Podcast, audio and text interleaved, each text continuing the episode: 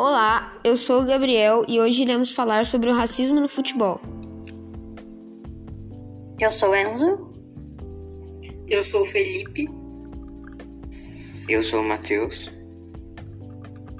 E eu sou o Thiago, e nós somos do sétimo ano.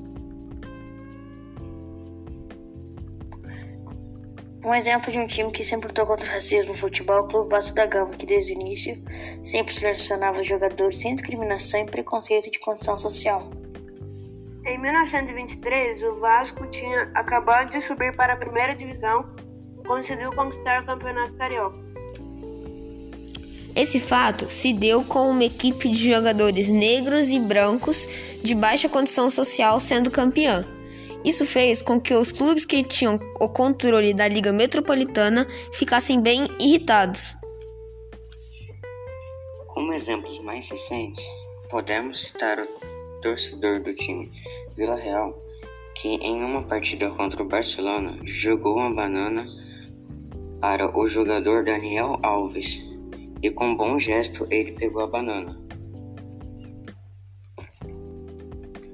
Um outro caso aconteceu com o jogador Sterling, que foi xingado por torcedores do time Chelsea, e o fato foi até flagrado com câmera. Vocês viram o vídeo? Eu vi. Eu vi sim, muito triste, mas mais triste ainda é o Mário Balotelli, que sofreu racismo pela torcida do seu ex-time. Eu vi esses dois casos e foi algo bem triste, que nem o vídeo do Neymar, que o jogador do time adversário chamou de mas quem foi expulso do jogo foi Neymar.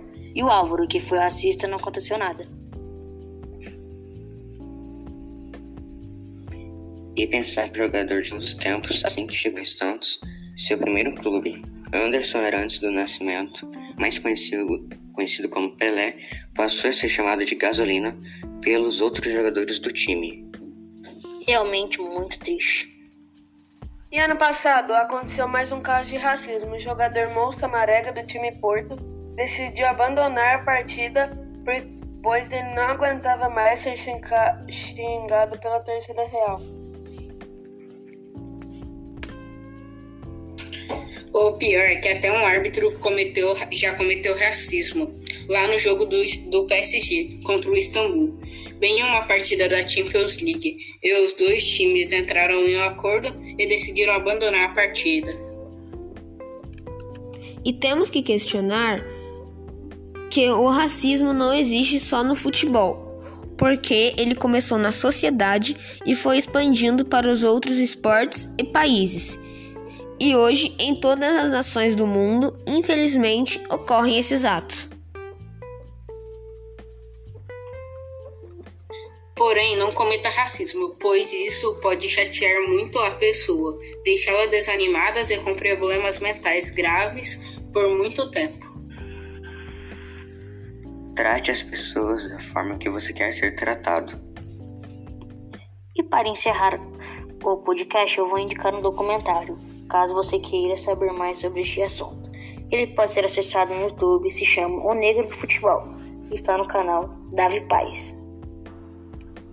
Espero que tenham gostado do nosso podcast.